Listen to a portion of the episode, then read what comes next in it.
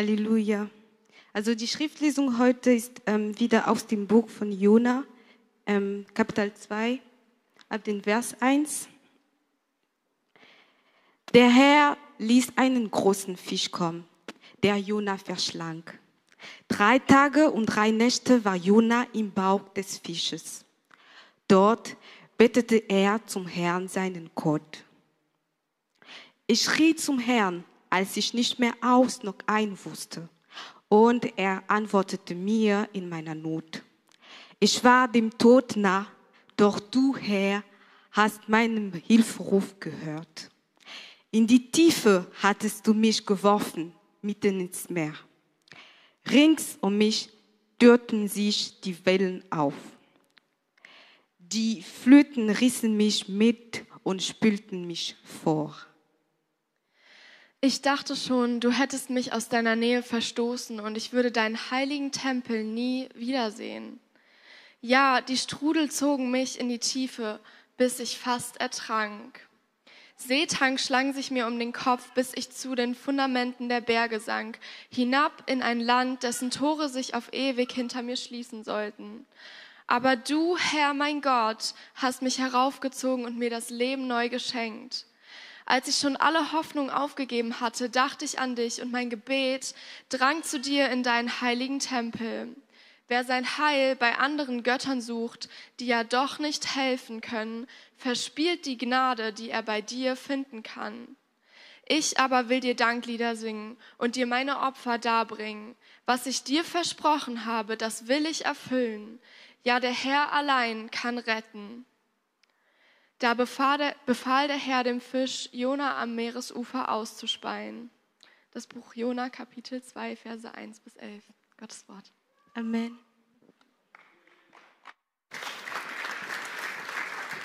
Vielen, vielen Dank, liebe Charlotte, liebe Karel. Karel ist auch vorgestern obdachlos geworden. Sie musste ihre Wohnung verlassen, weil sie ohne Strom ist. Wohnung ist Gott, Gott sei Dank heil.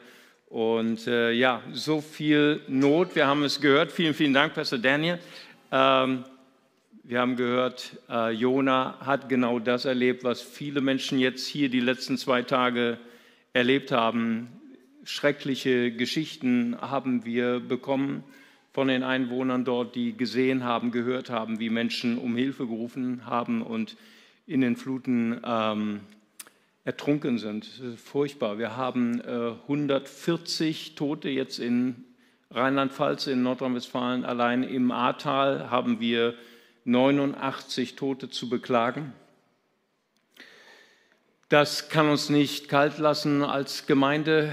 Ich möchte Gott ganz herzlich danken für seine Gnade, die er trotzdem geschenkt hat. Wir haben eine ganz große Sorge, das ist die Steinbach-Talsperre, die instabil ist. Jede Stunde kann sie brechen. Wir haben jetzt schon zwei Tage gebetet, sie hält noch, was ein Wunder ist, weil wir haben zwei äh, Talsperren bei der Ruhr, die gebrochen sind. Und so viele Menschen sind gestorben und wir wollen weiter beten. Und wir wollen Gott danken und vor allen Dingen möchte ich der Gemeinde danken. Wir sind heute dünn besetzt, nicht nur wegen Ferien, sondern auch, weil viele jetzt vor Ort sind und äh, retten. Äh, das ist großartig. Wir haben ein Team gehabt. Äh, wir wurden angerufen hier aus Bad Godesberg. Sie hat mich angerufen ich habe eine gute Freundin, sie hat äh, äh, keinen Strom, sie ist dort, sie ist desorientiert. Bitte könnt ihr sie retten? Und ich habe unser Team vor Ort angerufen. Ja, mehrmals haben sie dort geklopft, sind ins Haus rein, weil es ist kein Strom, die Klingeln funktionierten nicht. Also es sind so kleine Sachen, die einfach so viele Schwierigkeiten machen. Und unser Teamleiter musste dann unverrichteterweise nach Hause, aber da war eine Schwester, das ist die kleine Schwester Erika. Sie ist, die kämpft wie ein Löwe. Ich habe ihr geschrieben, ich habe der Schwester ge ge gesagt, wie sie nach Hause kommt, über viele Umwege. Aber Erika hat gesagt, nein, äh, ich habe deine Nachricht nicht bekommen, ich habe sie gerettet. Das ist großartig, wunderbar. Wir haben Anrufe bekommen von einer Frau, die nichts mehr hatte. Ähm, Sie hatte noch nicht mal Unterwäsche für, für ihren kleinen Sohn Und dann haben wir ihr gesagt, wir kommen vorbei, wir haben Helfer, wir, wir äh, schaufeln den Schlamm raus, wir bringen Pumpen, wir bringen Generatoren, wir bringen Erste Hilfe. Und sie sagt, was alles kostenlos, wer sind Sie? Und wir sind von der Evangelischen Allianz. Ich glaube, der Name ist jetzt ziemlich berühmt dort. Und dann war sie so gerührt und klingelt das Telefon nochmal und dann sagt sie, können Sie vielleicht auch Kaffee bringen? Ich habe einen Tag lang keinen Kaffee getrunken und unsere Leute haben gearbeitet bis zur Erschöpfung. Heinrich hat mich angerufen hat gesagt, ich kann meinen Arm nicht mehr bewegen. Ist ja großartig. Also ihr seid so hingegeben. Und deswegen vielen, vielen Dank. Wir waren gestern mit der Evangelischen Allianz unterwegs mit über 200 Helfern. Könnt ihr euch das vorstellen? Wir haben 112 Haushalten geholfen und Leute sind einfach bewegt, dass Gott sie nicht vergessen hat, sondern dass da sind Christen, die äh, ihnen jetzt begegnen. Und das ist wunderbar, großartig. Und lasst uns weiter beten, dass Gott unsere Helfer dort beschützt. Auch denkt bitte an die Feuerwehr, Polizei und Bundeswehr. Wir haben im Moment 22.000 Helfer, Rettungshelfer, die 48 Stunden nicht geschlafen haben zum Teil und die sind am Ende ihrer Kraft. Auch die Bevölkerung dort ist am Ende. Wir hatten gestern eine ganz skurrile Situation, wo dann unser Team mich anrief, ist der Damm gebrochen? Da, da kursierte dann eine Fake News, eine Falschmeldung, der Damm wäre gebrochen, die ganze Bevölkerung auf dem Berg gelaufen. Es war eine Panik. Es, die Leute sind fertig mit den Nerven. Bitte betet für die Bevölkerung dort und betet für unsere Hilfskräfte. Auch die Unterstützung aus ganz Deutschland ist überwältigend. Wir haben äh, mehrere Gemeinden, die heute Spenden sammeln für die Evangelische Allianz. Und wir haben äh, Anrufe aus Bremen, zwei Pastoren aus Nürnberg, andere Orten, die jetzt ab morgen Helfer schicken wollen aus ganz Deutschland. Also es ist überwältigend, ähm, wie. Ähm,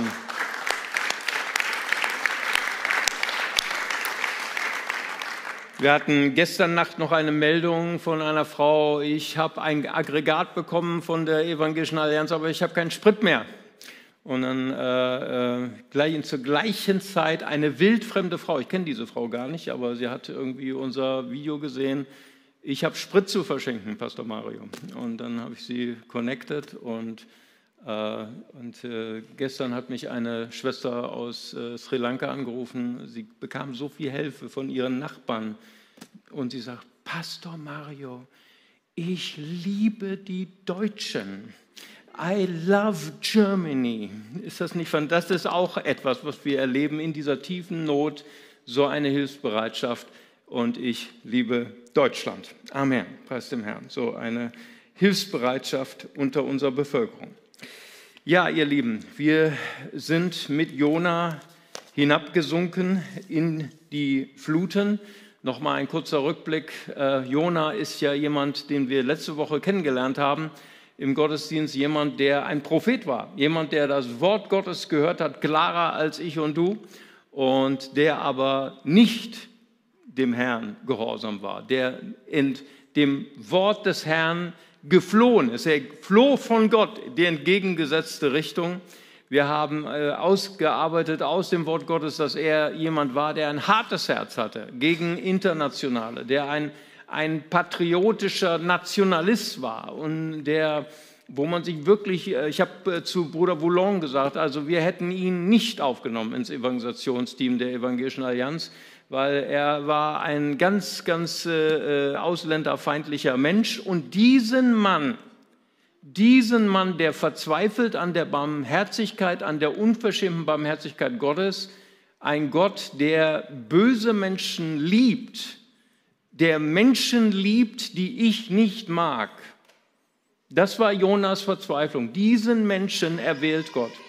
Und deswegen, ähm, wir, wir empfinden Jona als fremd. Er ist für uns ein fremder Mensch. Wahrscheinlich hätten wir noch nicht mal aufgenommen in die Gemeinde, ne, Pastor Daniel.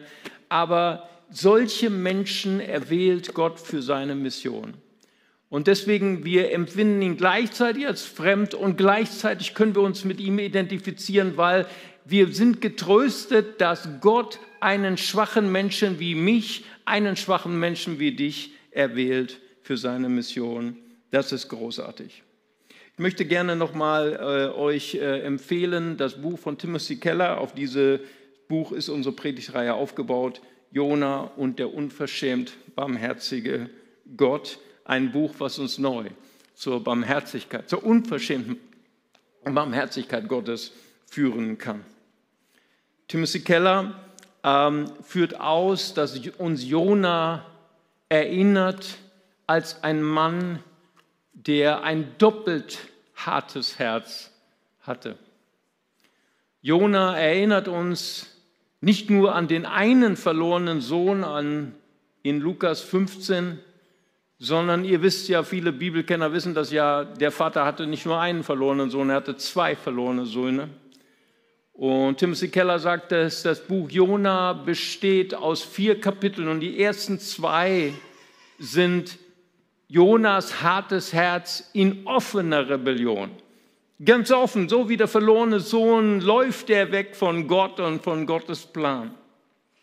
Ja, und im Bauch des Wals, das ist ja unser Thema heute, der unwillige Missionar und der unverschämt barmherzige Gott und die Transformation im Bauch des Wals.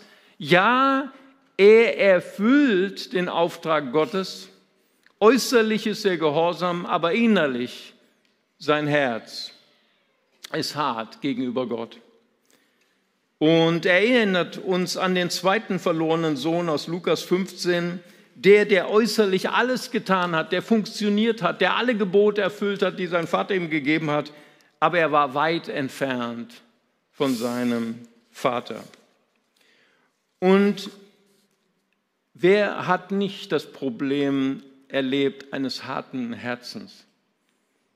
Wie oft habe ich versucht, Menschen von Jesus Christus zu erzählen auf der Straße und ich habe diese Leute nicht gemocht. sie, sie haben versucht, mich äh, zu schlagen. Sie haben versucht, unsere äh, Evangelisation zu stören. Und ich habe immer gebetet, Gott, sende ihm irgendwas, aber lass diesen Mann nicht zu uns kommen. Aber er konnte sich nicht von uns trennen. Irgendwas äh, wie ein Magnet habe ich diese Leute angezogen, diese Leute, die ich nicht mochte. Und ich kann mich noch erinnern an Bruder Klaus Kuhls. Könnt ihr euch noch erinnern an Bruder Klaus Kuhls? Ein großer Mann und er wusste, da war, da war ein Feuerspeier, dem haben wir den Platz genommen, weggenommen. Deswegen war er so zornig auf uns, weil wir an seinem Platz evangelisiert haben und er hat uns das Leben zur Hölle gemacht auf dem Münsterplatz. Und Klaus Kuhls wusste das und irgendwann kam er, da hatten wir so eine Schokoladenverteilaktion im Bonner Loch, das es damals noch gab. Und dann hat er meine Hand genommen. Klaus hatte ja so große, wunderbare, starke Hände. Meine Hand, ich konnte mich nicht wehren. Seine Hand hat er genommen und dann hat er unsere Hände übereinander und jetzt versöhnt euch. Man konnte nichts dagegen machen. Diese Versöhnung war unwiderstehlich. Klaus Kuhls, ich werde ihn nie vergessen. So oft erleben wir das. Ein hartes Herz. Wir wissen, Gott schickt uns zu den Verlorenen aber unser Herz, es ist so hart. Unser Herz ist hart gegenüber den Schwulen, gegenüber den Lesben. Unser Herz ist hart gegenüber den Muslimen, die die Islamisierung vortreiben in unserem Staat. Unser Herz ist hart gegenüber den sogenannten Ausländern, ein Wort, was wir hier nicht normalerweise verwenden. Christen sind bekannt für Rassismus. Christen sind bekannt für Antisemitismus. Das Herz, unser Herz, mein Herz ist hart. Und Jona läuft weg von Gott. Jona läuft weg von dem Auftrag und Gott schickt einen Sturm. Jede Sünde, führt zu einem Sturm. Und ich habe letzte Woche auch gesagt, wir müssen vorsichtig sein, gerade jetzt in dieser Zeit, wo wir so vielen Menschen begegnen, Tausenden von Menschen, die ihr Haus verloren haben, die ihre Angehörigen verloren haben, die ihre Gesundheit verloren haben. Wir müssen aufpassen, wir dürfen Menschen nicht sagen, nur weil du alles verloren hast, hast du gesündigt. Lasst uns diesen Fehler nicht machen. Auch gute Menschen, auch gerechte Menschen gehen durch harte Zeiten. Auch mit Hiob. Er war hier ein Mann ohne Sünde und er ging durch harte Zeiten. Lasst uns diesen Fehler nicht machen. Aber eins ist trotzdem richtig. Sünde hat einen Sturm zur Folge. Und so heißt es hier in Jona 1, Vers 4, und da warf der Herr einen gewaltigen Wind auf das Meer. Und der Herr bestimmte einen Fisch, ihn zu verschlingen. Ich weiß nicht, in welchem Bauch du gerade sitzt heute Morgen. Ich weiß nicht, welchen Wahl der Herr für dich gerade geschickt hat, aber diese Geschichte hat ein gutes Ende. Sünde führt zu Erschütterung. Sünde kommt zu Folgen, dass Erschütterungen kommen in unserem Leben. Aber das Schlimmste ist nicht der Wahl. Wenn wir von Gott davonlaufen, ja, Stürme werden kommen, aber wenn wir von Gott davonlaufen, wir laufen weg von unserer Identität. Wenn du Gott verlässt, verlässt du deiner Identität, denn nur Gott allein kann dir sagen, wer du bist. Die Seeleute, als sie herausfinden, dass Jona das Problem ist, fragen sie ihn. Sie wollen wissen, wer er ist. Weißt du, was sie zuerst fragen? In Kapitel 1, Vers 8, was ist dein Beruf? Das ist nicht so, wie wenn Deutsche fragen, was ist dein Beruf? Dann, dann geht es ja um Geld, um Einkommen, um Einfluss. Nein, damals fragte man, was ist dein Beruf, was ist deine Berufung? Wer hat dich berufen? Wem gehörst du? Für Heiden ist ganz, ganz wichtig, die Götzen dienen, die Götzen anbeten. Dem Gott, dem ich diene, der definiert meine Identität. Und dann fragten sie erst, aus welchem Land bist du und von welchem Volk bist du. Erst kommt die Identität spirituell, dann kommt die Identität national. Und weißt du, wie Jona antwortet in Kapitel 1, Vers 9? Er sagt, ich bin ein Hebräer und ich fürchte den Herrn. Ganz umgekehrt. Jona fängt nicht an mit seiner spirituellen Identität. Er sagt nicht zuerst, ich fürchte den Herrn, sondern ich bin ein Hebräer. Ich bin identifiziert mit meiner nationalen Herkunft. Ich identifiziere meinen Wert durch meine nationale Herkunft. Ich möchte dich heute fragen, wie identifizierst du dich, wie identifiziere ich mich? Woher schöpfen wir unseren Wert? Woher schöpfen wir unsere Identität? In unserer westlichen Gesellschaft wissen wir nichts mehr von spiritueller Identität. Wir identifizieren uns durch unser Einkommen, durch unseren Ruhm, durch unseren Erfolg, durch unseren Intellekt, durch, unseren, durch unsere Nationalität. In der heutigen Zeit ist es so wichtig, es macht einen Unterschied, ob du einen syrischen Pass hast oder einen deutschen Pass aber nicht so die Seeleute. Wem gehörst du? Wer bestimmt dein Leben? Jona war ein äh, patriotischer Nationalist. Sein Herz war hart, weil sein Wert kam aus seiner nationalen Quelle. Und deswegen konnte er auch nicht die Leute aus Nineveh, aus Mosul, im Irak, im heutigen Irak lieben. Es ist eine Satire, dass dieser nationalistische Missionar zweimal dazu beitrug, dass alle heidnischen Seeleute auf dem Schiff und dass die ganzen Heiden in Nineveh umkehrten. Es ist eine Satire Gottes. Gott gebraucht uns trotz unserer Schwachheit.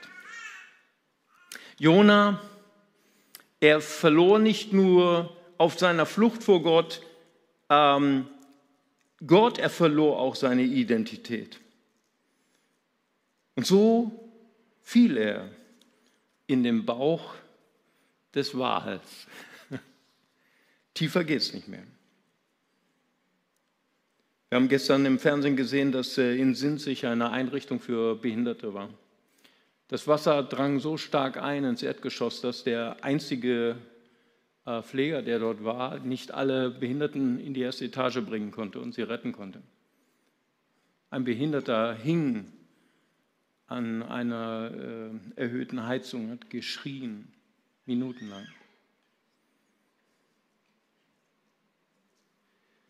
Jona ist am tiefsten Punkt seines Lebens. John Sanford, einer der größten Seelsorger unserer Geschichte, der vor vielen Jahren einmal hier in der Gemeinde war, sagte, wenn wir uns verabschieden von den Wegen Gottes, wenn wir weglaufen vor Gott, schickt Gott uns immer zwei Boten, den freundlichen und den strengen. Gott schickte Jona zwei Boten, sein Wort und dann den Wahl. Jona, er wird gerufen. In Kapitel 1, Vers ähm, 2 lesen wir, dass das Wort Gottes ihn aufrufte, aufrief, geh hinauf nach Nineveh, geh hinauf in die Stadt. Wenn du der Berufung Gottes folgst, dann geht es immer aufwärts in unserem Leben. Amen. Wenn wir Gott gehorsam sind, wenn wir unsere Berufung leben, geht es immer aufwärts. Aber Jona, er ging hinab. Er ging hinab nach Jaffo, er ging hinab in die Hafenstadt, Kapitel 1, Vers 3. Und als er auf dem Schiff war, da ging er hinab, hinab in den untersten Raum des Schiffes, ganz hinten im Heck, hinab und er verschlief die Stunde des Sturms. Alle anderen beteten zu ihren Götzen, Jona spirituell tot, spirituell gestorben. Und dann werfen sie ihn über Bord und der Wal kam und verschluckte ihn und er sagt in Jona Kapitel 2 Vers 7, zu den Gründen der Erde sank ich hinab. Tiefer kann man nicht mehr gehen. Tiefer kann man nicht mehr gehen. Und G.I. Packer sagt in seinem Buch Gott erkennen, dass wenn wir hinabgehen, dass wir dann die Gnade Gottes, die unverschämte Gnade Gottes in unserem Leben erleben. In Kapitel 2, Vers 11 sagt er den Vers, der das Zentrum ist dieser, dieses Buches, der Herr ist Rettung. Amen. Einer unserer Helfer, er ist äh, Gast im CLW, er ist ein glühender Katholik. Er ähm, ist einer unserer Helfer gewesen, er gehörte zu einem Team, aber er hat sein Team nicht gefunden. Ihr könnt euch nicht vorstellen, was dort los ist in, in Ahrweiler, in Bad 9a. Die finden den Weg nicht. Die ganzen Straßen sind zer, zerbrochen. Alle Brücken sind zerbrochen. Er fand sein Team nicht und sein Team hielt sich auf ähm, am Schwimmbad Nummer 10. Und dann schrieb er mir, ich habe mein Team nicht gefunden, ich bin nur Schwimmbad Nummer 10. Ist ja auch wieder großartig deutsch, ne? Gibt es eine Straße am Schwimmbad und dann gibt es eine Straße Schwimmbad. Und er hat sein Team nicht gefunden. Und er sagte, Mario, darf ich hier auch den Notleidenden helfen? Ich so schön in meinem warmen Büro, du darfst. Und er war dort bei einer Familie, die keine Helfer hat. Er sagte, er schreibt zum Schluss, alle drumherum hatten Helfer, nur diese Familie nicht. Und zu denen bin ich gegangen. Und ich bin dort runter, Pastor Mario, in diesem dunklen Keller. Es gab keinen Strom, es gab nur Schlamm, es gab nur Gestank. Es war wie die Hölle. Aber als ich angefangen habe, den Schlamm wegzuräumen, da kam das Licht Gottes. Und er war ein Zeugnis für diese Familie. Ich liebe Katholiken. Amen. Preis dem Herrn. Und heute geht er wieder hin. Manfred Stotzem, einer meiner Helden. Da im Bauch begegnet Jona der unverschämten Gnaden Gottes. Wenn wir selber erkennen, dass wir die Gnade Gottes brauchen, wenn wir selber erkennen, dass wir Sünder sind, werden wir verwandelt im Bauch des Fisches. Im Vers 7 in Kapitel 2 heißt es, zu den Gründen der Berge sank ich hinab, die Erde der Erde Riegel waren hinter mir auf ewig geschlossen. Da führtest du mein Leben aus der Grube herauf. Der Herr ist mein Gott. Wow.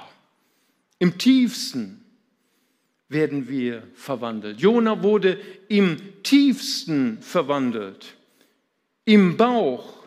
Jesaja schreibt in Jesaja 49, Vers 5, im Mutterleib hast du mich bereitet, dein Knecht zu sein. In der Verschlossenheit des Bauches der Mutter wurde er transformiert zu seiner Berufung. Mose in der Abgeschlossenheit seines Korbes mitten im Nil wurde transformiert zu seiner Berufung. Eine Ägypterin zog ihn heraus und gab ihm den ägyptischen Namen Moses. Ich habe dich aus dem Wasser gezogen. Der Mann, der einmal ein ganzes Volk durch die Wasser hindurch retten sollte, in der Verschlossenheit, in der Schwachheit, in der Finsternis, in der Tiefe wird unser Schicksal durch Gott verändert. Nikodemus fragt Jesus, als Jesus zu ihm sagt, du kannst das Reich Gottes nicht sehen, es sei denn, du wirst von neuem geboren, von oben geboren, Anothen. Er sagt, wie kann ich denn von neuem geboren werden, Jesus? Muss ich denn zurück in den Bauch meiner Mutter?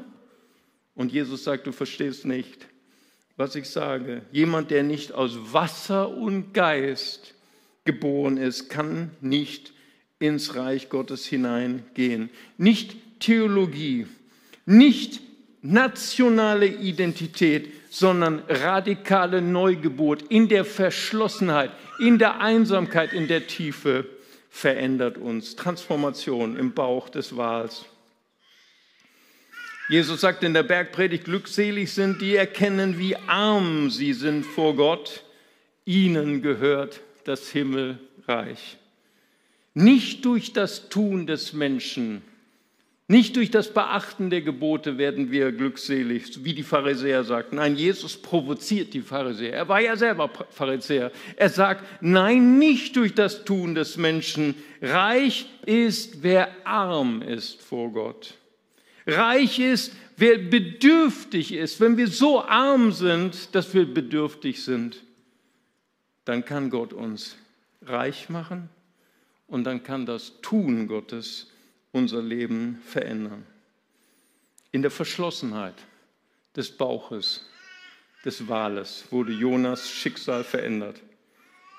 In der Verschlossenheit des Obersaals, wo die Jünger saßen, völlig desillusioniert. Ihr Herr war zum Himmel hinaufgefahren. Sie wussten nicht, wie es weitergeht mit ihnen.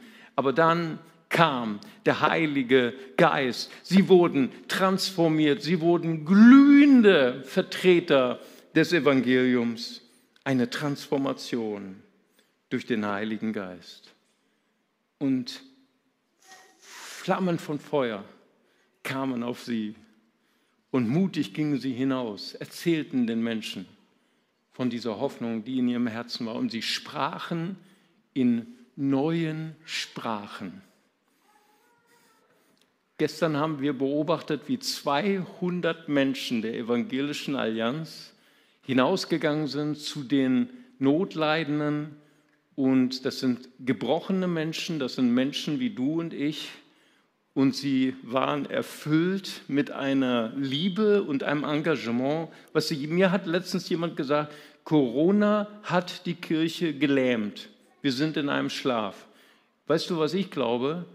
Äh, Corona hin oder her, Jesus, er ist die Auferstehung und das Leben.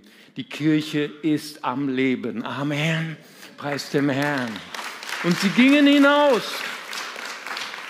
und sprachen in neuen Sprachen, weil sie waren verändert in der Verschlossenheit des Obersaales und sprachen in Sprachen, die sie nicht kannten. Weißt du, gestern haben 200 Menschen zu Menschen gesprochen in neuen Sprachen, nämlich in der Sprache des, des Sounds der Schaufeln. Hast du schon, kennst du den Sound der Schaufeln? Weißt du, da wurden äh, kiloweise, tonnenweise Schlamm bewegt oder den Sound der Besen. Weißt du, und Leute haben dort erlebt, Christen sind nette Menschen, die uns helfen. Sie schaufeln für uns den Schlamm weg. Nur ein Bruder, der hatte noch eine andere Stimme, noch eine lautere Stimme. Das war Pastor Ivan Stuckert. Der kam mit einem riesigen Bagger nicht wahr? Und der hat einen Krach gemacht, kann ich, kann ich sagen. Heute Morgen hat er mir noch eine Voice Message. Ich habe dann da mit meinem Bagger, habe ich da mal die Straßen frei gemacht, damit man da wieder fahren kann. Ich sage, Pastor Ivan, du musst dich vor deinem großen Bagger stellen und dann musst du dich filmen lassen und dann musst du diese Story nochmal erzählen. Seine Stimme war anders als die Stimme der Schaufeln und der Besen. Seine war lauter. Wir haben dann noch ein Video gemacht, das konnte man gar nicht hören. Pastor Ivan Stuckert, großartig, hatte viele Gemeinden in ganz Europa äh, gegründet und jetzt kommt er mit dem Bagger vorbei, hat er mir noch ein Foto geschickt und sagte, Pastor, ich hatte drei platte Reifen hinterher. Ich sage, das ist Einsatz. Moi brat, silno. Russlanddeutscher, preis dem Herrn. Ich möchte gern mit uns gemeinsam beten. Vater Gott, ich möchte dir danken, Herr, für jeden, der hier gerade im Bauch des Wahls seiner Herausforderung sitzt. Vater, vielleicht ist nicht unser Keller voll. Vielleicht haben wir unser Haus nicht voll mit Schlamm. Aber vielleicht haben wir unsere Beziehungen unter Wasser, in unseren Ehen, in unseren Familien, am Arbeitsplatz.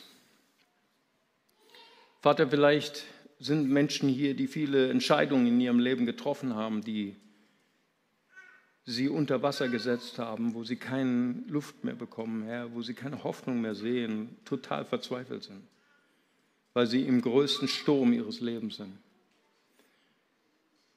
Und Vater, ich möchte dir danken, dass du heute uns mitteilst, dass der Sturm nicht das Ende ist. Ja, nach jeder Sünde kommt ein Sturm, aber es kommt der Herr Jona Kapitel 2. Der Herr ist Retter. Und deswegen würde ich gerne, während unsere Augen geschlossen sind, würde ich gerne fragen, eine Einladung geben. Vielleicht ist dein geistliches Haus unter Wasser. Vielleicht ist dein geistliches Haus voller Schlamm und du kannst dich selbst nicht befreien. Aber ich möchte dir heute mitteilen, es gibt einen, der dich liebt. Es gibt jemanden, der sich für dich interessiert. Das ist Jesus Christus. Und er kann uns befreien. Er kann uns reinigen. Wenn du heute vielleicht berührt bist durch die Gegenwart Gottes und sagst, ich möchte diesen Retter, ich möchte diesen äh, Herrn in mein Leben einladen, dass er mein, mein, das Haus meines Lebens reinigt. Ich möchte ihm folgen. Dann heb doch ganz kurz deine Hand und gib dem Himmel einfach ein Zeichen, gib Gott einfach ein Zeichen und wir würden gerne für dich beten. Wenn jemand hier ist, kannst du ganz kurz deine Hand heben und ich würde gern für dich beten. Danke, Jesus. Danke, Vater Gott. Und wir wollen einfach ein ganz einfaches Gebet zusammen beten. Du darfst es laut beten oder auch in deinem Herzen. Und wir wollen zusammen beten, Vater im Himmel. Danke, dass du mich liebst. Danke, dass du dich für mich entschieden hast. Herr Jesus Christus, du bist für mich gestorben und auferstanden. Vergib mir meine Schuld. Ich wähle dich jetzt als mein Retter und Herrn. Dir will ich folgen in Ewigkeit. Amen. Lass uns Jesus mal einen Applaus geben. Amen. Wenn du diese Entscheidung getroffen hast in deinem Herzen oder öffentlich, dann laden wir dich ganz herzlich ein nachher zum Gespräch. Du kannst auch gerne hier äh, nach vorne kommen, für dich beten lassen. Wir würden dir gerne den nächsten Schritt zeigen. Ich würde gerne, dass wir noch einmal unsere Augen schließen und ich würde gerne noch einmal beten, dass die Menschen, die gerade in einer Abgeschlossenheit sind in ihrem Leben, die ähm, im Moment gar nicht wissen, wie es weitergeht, die in der Dunkelheit des Bauches des Wals sitzen und eine Transformation erwarten. Ich würde gerne beten für dich, dass der Heilige Geist dich verändert. Da, wo du gerade bist, in der Lebensphase, wo es für dich gerade nicht weitergeht, in der Lebensphase, wo es für dich keine Perspektive gibt, würde ich gerne beten, dass die Kraft des Heiligen Geistes auf dich kommt und dass du wie die ersten Jünger mit einer neuen Perspektive, mit einem neuen Feuer erfüllt wirst. Halleluja. Vater, ich bete, Herr, für diesen Menschen, Herr, die eine Transformation von dir erwarten und brauchen, Herr. Danke, Heiliger Geist, dass du hier bist mit deinem Feuer. Danke, Herr, dass du uns aus unserer Geschlossenheit, Herr, aus unserer Einsamkeit heraus befreist, Herr. Dass wir befreit werden, auf uns selbst zu schauen, Herr, und dass die Gefängnisse unseres Lebens gebrochen werden, Herr. Und dass wir befreit werden für eine Mission, für die Mission, für die du uns geschaffen hast. Segne uns, Herr, und schick uns deinen Heiligen Geist und setz uns frei. In Jesu Namen. Amen. So, ihr Lieben, und jetzt würde ich gerne zum Abschluss noch ein, etwas Praktisches machen. Ich habe zwei Gesprächspartner eingeladen zu dem Thema heute, Transformation in der Krise, im Sturm. Und ich heiße ganz herzlich willkommen Valentina und Philippe. Heißt sie doch mal ganz herzlich willkommen.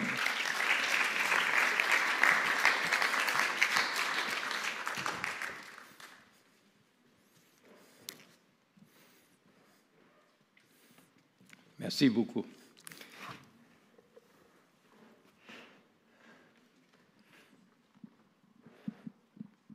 Philipp, komm ruhig noch ein bisschen nach vorne, dann kann die.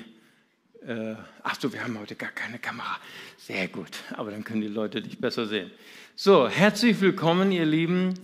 Valentina ist äh, Kleingruppenleiterin hier im äh, CLW.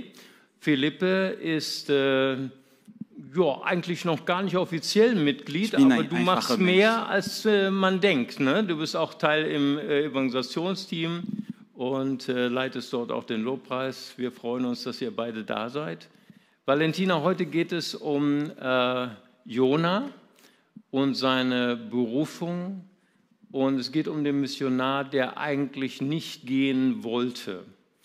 Valentina, wenn man deine Storys so hört, viele kennen sie ja noch nicht, bist du ja eine sehr brennende Evangelistin und erzählst Menschen von deinem Glauben. War das immer so oder hattest du am Anfang auch äh, Schwierigkeiten gehabt, von deinem Glauben zu erzählen? Also direkt nach der Bekehrung ähm, war ich eigentlich äh, sehr fröhlich und wollte allen über Jesus erzählen. Ich war eher aber so wie ein vierjähriges Mädchen, die über ihren Prinzessinnenkleid allen erzählen will und hatte nicht verstanden, warum äh, da die Begeisterung da so fehlte. Und ähm, ja, es hatte einfach keine Wirkung gehabt. Äh, und da habe ich dann ähm, ja, Zweifel bekommen und Angst bekommen, mache ich da irgendwas falsch? Ja.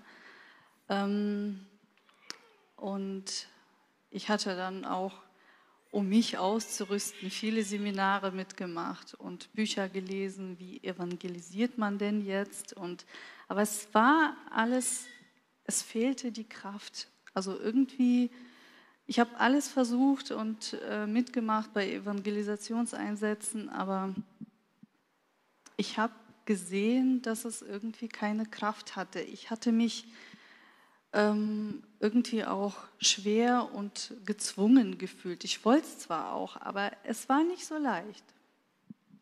Das heißt, äh, hast du eine Phase gehabt, wo du anderen Menschen von deinem Glauben erzählt hast, weil du dachtest, du müsstest das tun oder als Christ macht man das so? Ja, genau. Ja. Okay, aber was hat das verändert, Valentina? Äh, du meinst jetzt in der Zeit, wo ich das erzählt habe, es hat mich nur noch mehr in Zweifel gebracht, weil es keine Frucht gebracht hat. Die Menschen haben mich nur äh, als nicht normal abgestempelt und das war's. Valentina, die ersten Christen haben ja diese Transformation erlebt. Jesus hat ja gesagt, bleibt erstmal im Haus geht nicht gleich los mit eurem menschlichen Engagement, sondern sie äh, erlebten eine Transformation mit dem Heiligen Geist. Der Heilige Geist für viele deutsche Christen ein Buch mit sieben Siegeln. Wer ist der Heilige Geist für dich? Ja, er ist jetzt mein Leiter und ja, Herzensveränderer, nicht nur meiner, auch andere Menschen, das sehe ich auch ganz klar. Und das ist auch die Kraft, die bei der Evangelisation sehr wichtig ist.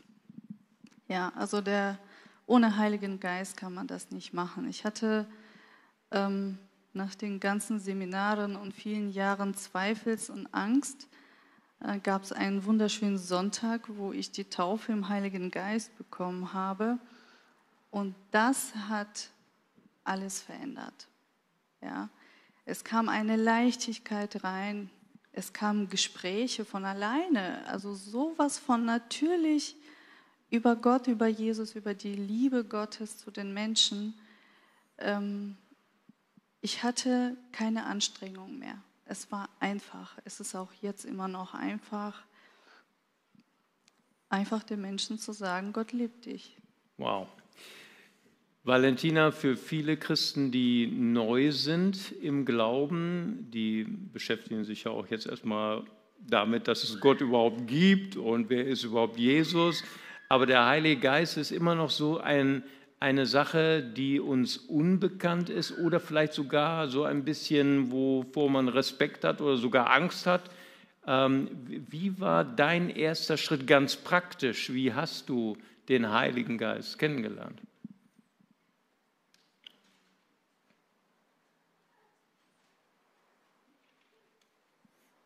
Ja, nach der Geistestaufe ähm, fing ich an, in äh, Zungen zu sprechen, also andere Sprache. Ähm, ich muss sagen, ich bin auch so ein Kontrollfreak. Ähm, ich empfehle das zwar nicht jedem, aber Gott kennt mein Herz. Er wusste, dass er mir das geben sollte. Das, was ich ausgesprochen habe, habe ich bei Google eingesprochen und habe auch eine Übersetzung bekommen. Deshalb weiß ich, also das war für mich, das war meine Angst vorher, dass ich in diesen Sprachen irgendwas ausspreche, wo ich Gott lästere, ja. Das wollte ich auf keinen Fall. Und äh, ich denke, Gott kennt das Herz von jedem und hat mir da auch die Antwort gegeben oder die Sicherheit auch gegeben, dass das gut ist. Ja. Und ähm, ich muss sagen, das sind so Gott loben in, in, in Sprachen und es gibt ja auch eine Auslegung dieser Sprachen. Und ich fing an dann, also meine Muttersprache ist Russisch, ich fing dann an, einfach auf einmal Gedichte zu sprechen, nachdem ich in Zungen ge geredet habe, Gedichte, also ich kann nicht dichten, überhaupt nicht, also habe das nicht gelernt, nicht. Und das waren einfach nur äh, ja, Lob Gottes in, keiner, ich kann das nicht beschreiben, das muss man erleben.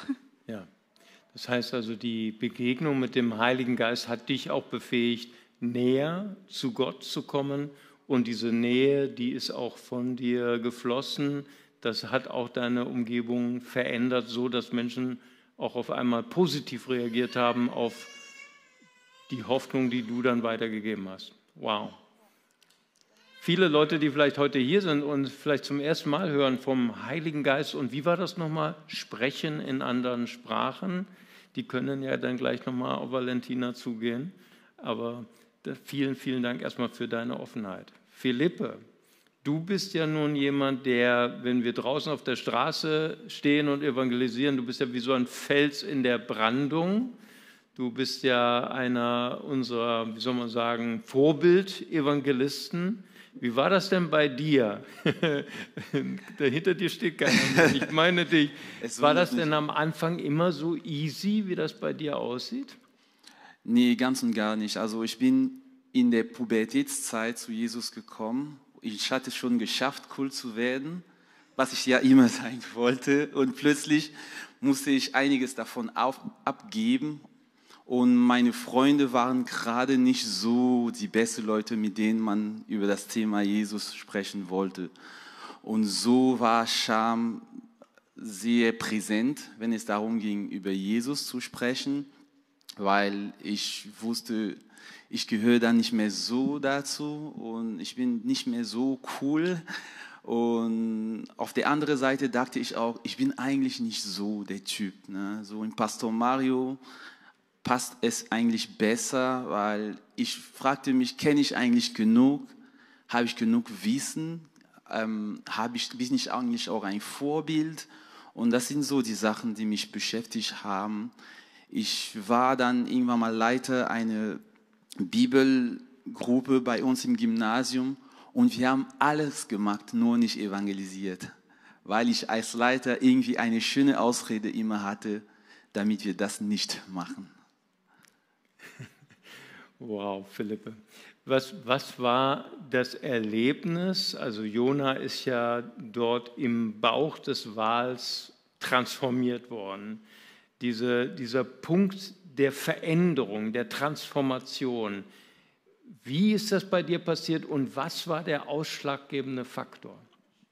Also ich muss zugeben, Gott ist immer noch dran. Evangelisieren ist für mich jeden Tag eine Überwindung, aber irgendwann mal habe ich verstanden, dass es ein geistlicher Kampf ist. Durch Evangelisation nimmt man jemanden aus dem Finsternis zum Licht und der Teufel steht nicht da und beobachtet und macht nichts. Deswegen weiß ich heute, dass ich meine Emotionen nicht hören soll, sondern es machen. Aber drei Sachen haben mich geprägt. Zunächst eine Begegnung mit ähm, Jorel Sambo, das ist ein Bruder in Kamerun. Und er hat mich fasziniert. Er hat mich direkt gefragt, bist du Christ? Hat noch zwei, drei Fragen gestellt, um sicher zu sein, dass ich das auch so meine. Und ich habe beobachtet, wie er, wenn er links ging, Menschen, die diesen Weg auch gegangen sind, ähm, angesprochen hat und einfach unterwegs im Gespräch war. Und als wir um die Uni herum evangelisieren gingen, hieß es immer, der Jorel war schon hier. Wir wissen es schon. So ungefähr war er. Und so ein ein Wissenschaftler, auch auf der, an der Uni war er sehr brillant, aber trotzdem so hingegeben, das hat mich gepackt. Und auch wie ich selber zu Jesus gefunden habe. Also jemand hat mich auf der Straße angesprochen und mich über Jesus erzählt und vor Ort habe ich ihm kein Signal gegeben, sondern bei mir im Zimmer, er hat mich gefragt, weißt du, dass Gott gegen Sex vor der Ehe ist? Also ne, eine wunderbare, gute Nachricht hat er mir dann. Und in meinem Zimmer hat Gott es übersetzt. Weißt du, dass ich dich so liebe, dass ich auch diesem, dieses Thema mit dir ähm, ja, planen und gestalten möchte, damit es schön. Ja. Und diese Nachricht war super. Und so hat mich, er hat kein Signal gehört von mir. Also er weiß bis heute, wir haben uns nie wieder gesehen. Er weiß bis heute nicht, was aus diesem Abend geworden ist. Und als ich irgendwann mal hier in Deutschland am Zweifel war, ob Evangelisation und sogar noch auf der Straße relevant ist, sagte mir Gott, denk doch daran, darüber nach, wie bist du selber zum Glauben gekommen? Hm. Und dieser Typ könnte genauso wie du jetzt irgendwo sitzen und denken, lohnt es sich eigentlich? Und das hat mich Mut gemacht. Eine letzte Geschichte hätte ich noch, wenn ich es darf. Und da hat Gott mich über die Dringlichkeit der Evangelisation aufmerksam gemacht. Ich hatte so einen voller Tag in Kamerun, wo ich erstmal Gott gedient habe und links und rechts. Und ich war um 20 Uhr unterwegs nach, nach Hause und Gott sagte zu mir, so eine Stimme in mir, spricht dieser Typ an. Er war, er stand vor mir. Und ich habe damit gekämpft, nee, eigentlich habe ich schon heute so viel gemacht für dich, ich möchte jetzt nach Hause, meine Eltern warten und so. Aber es war immer stärker. Ich sprach ihm an und er sagte mir, ich bin Muslim. Und ich sagte, Gott, um 20 Uhr jetzt ein Muslim, das geht doch gar nicht. und, aber er war so vorbereitet. Der ist Abraham, so vorbereitet, so offen. Und er hat mir am Ende seine Nummer gegeben und mir genau erklärt, wo er arbeitet. Ich mache es kurz. Ich habe mit diesem Gedanken, ich habe seine Nummer äh, ähm, gelöscht aus meinem Handy, Abraham und abselig. Und dann wusste ich aber genau, wo er arbeitet. Und drei Monate lang habe ich damit gekämpft. Jetzt soll ich auf seinen Arbeitsplatz gehen und dort über Jesus erzählen, was die anderen Menschen denken. Und drei Monate später war ich dort und man hat mir gesagt, er ist tot. Und dann wusste ich, das ist kein Spaß, sondern es ist dringend. Die Menschen, die wir heute treffen, treffen wir vielleicht nie wieder. Und das hat mich aus der Potte so ein bisschen getrieben. Wow. Vielen, vielen Dank, liebe Valentina, lieber Philippe. Geben wir Ihnen doch nochmal einen Applaus. Und ihr habt gemerkt, worum es heute ging, ja? Dass Gott nichts Besseres hat als mich, als dich. Aber dass wir so wichtig sind in unserer Schwachheit, in unserer Gebrochenheit, dass er uns gebraucht, damit andere Menschen das Leben empfangen. Und wir haben es nochmal gehört, es geht um Leben und Tod. Es geht nicht um deine Perfektion. Es geht nicht darum, dass du ein perfekter Christ sein musst, sondern wir haben von Jona gelernt, gelernt, Gott arbeitet mit schwachen, gebrochenen Menschen. Und wir wollen noch mal zusammen aufstehen, wenn wir Kraft haben. Und ich bitte Bruder Voulon, den Leiter unseres Evangelisationsteams, noch mal nach vorne und noch etwas loszuwerden. Und dann wird er uns dann auch noch segnen. Vielen Dank, Pastor Mario, vielen Dank, Philippe und vielen Dank auch. Also wir, wir haben gehört, wir sehen, heute ist es auch möglich, Menschen auf der Straße die Liebe Gottes weiterzugeben. Und letzte Woche hatte ich schon die Gelegenheit hier gehabt, unser E-Team, Evangelisationsteam von der E-Team äh, was zu sagen. Und seit letztes Jahr gehen wir wieder auf die Straße am Münsterplatz, jeder erste Samstag des Monats. Und wir haben vor, am kommenden, also am 8., nee, 7., 8. wieder am Münsterplatz zu sein. Und du bist herzlich eingeladen.